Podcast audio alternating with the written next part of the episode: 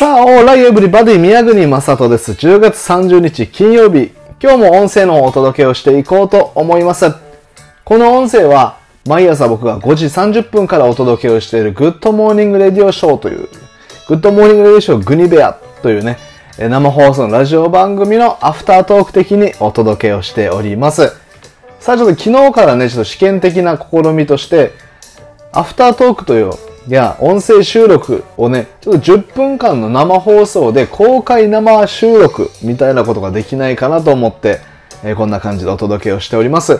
はい、えー、さまあね、10分間でぴったり終われるかチャレンジでもあるんですけども、今日10月30日って、卵かけご飯の日なんですって。で、それについてまあグニビアでも数々ワイワイして、卵かけ、卵かけご飯の数々のアレンジレシピについてね、お話をしたんですけども、その中で、卵かけご飯の発祥の地に行ったことがあるって方がいらっしゃったんですね。で、それが岡山県にある。で、そこまでちょっとグニ部屋で、えー、ちょっと知ることができて、これはぜひアフタートークで撮ろうと思ったんですけど、ちょっと調べてみたら、確かにありました。卵かけご飯発祥の地、岡山県の三崎町というところでした。はい。で、これで、卵かけご飯を思いついた人がいたんですって。これすごいですよね。で思いついた人誰かっていうと、これが岸田銀行さんっ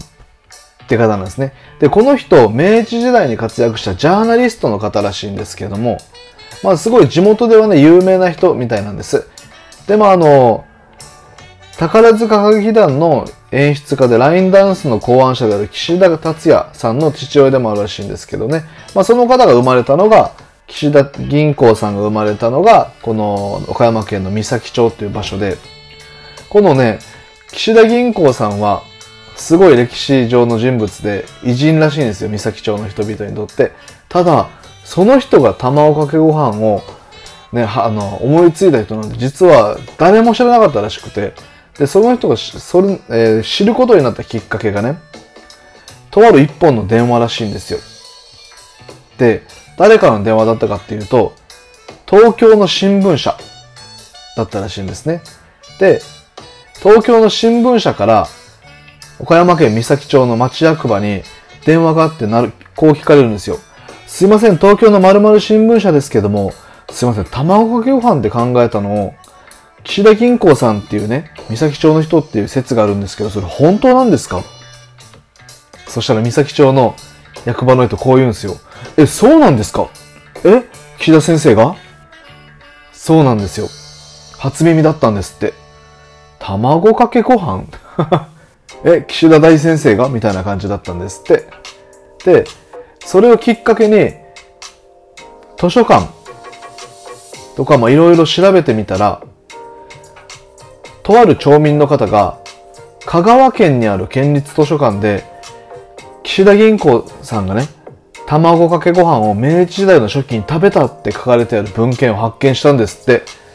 で、それを発見しました。本当にそうでしたって東京の新聞社に伝えて、それが一気に、まあ、ブワーっとかな、じわじわとってい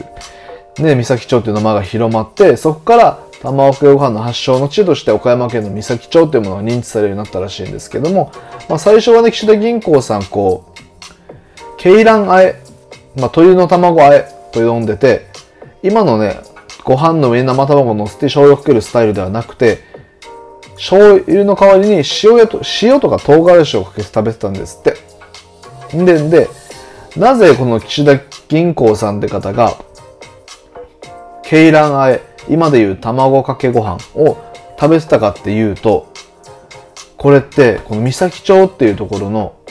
なんて言うんだろう、風土が関係してるらしくて、実は岡山県の三崎町って、西日本最大級の鶏卵所があるんですって。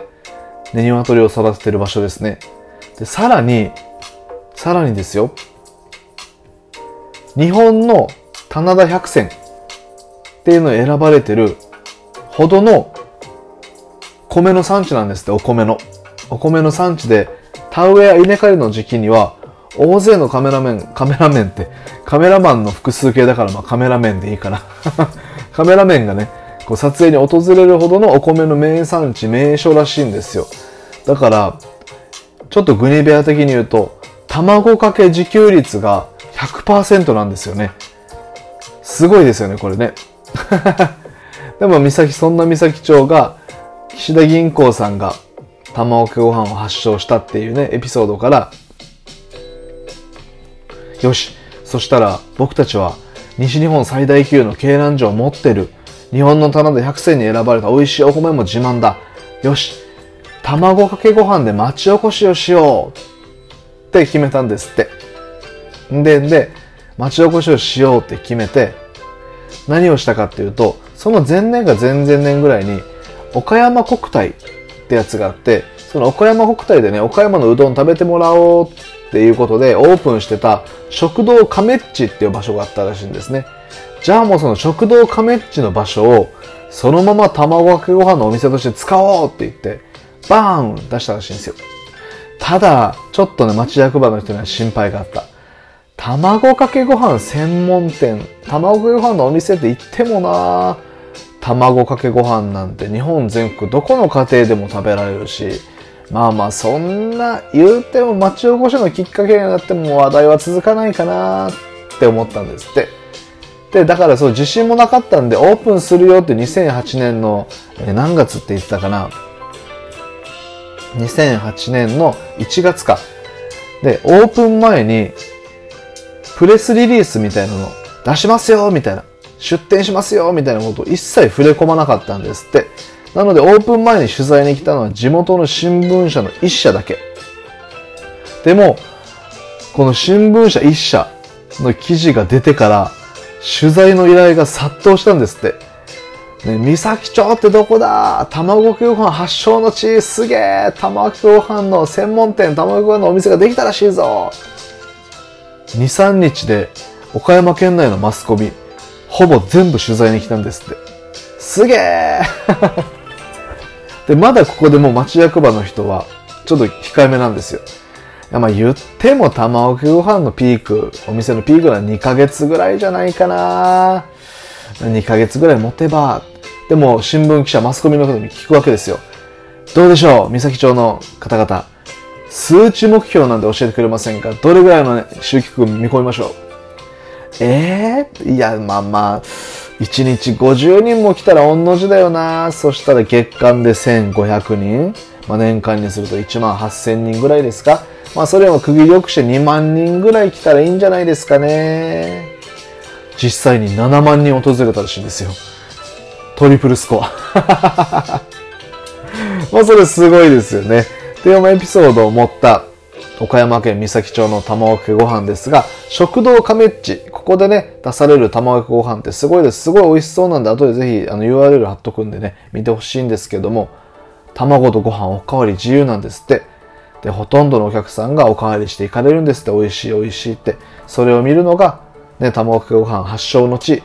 三崎町の人としてすごい誇らしいってね、あの、この僕が今見てる記事のね、あの、観光協会じゃなくて、